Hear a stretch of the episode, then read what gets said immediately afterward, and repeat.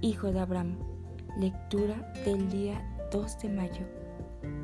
Y si ustedes pertenecen a Cristo, son la descendencia de Abraham y herederos según la promesa. Gálatas capítulo 3 versículo 29.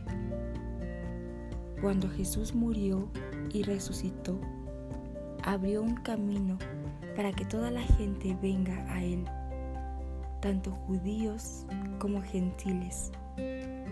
No vaya por la vida creyendo las mentiras de que usted proviene de la familia equivocada. Su madre era depresiva, entonces siempre será depresivo.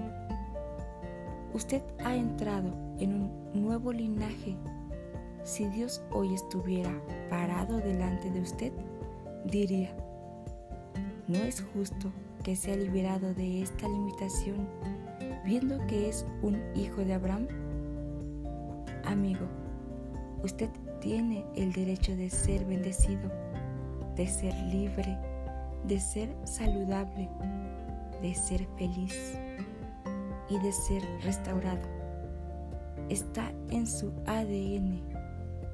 Su linaje natural quizá tenga algunas cosas negativas, pero el linaje espiritual siempre vencerá a su linaje natural. Lo espiritual es mayor que lo natural.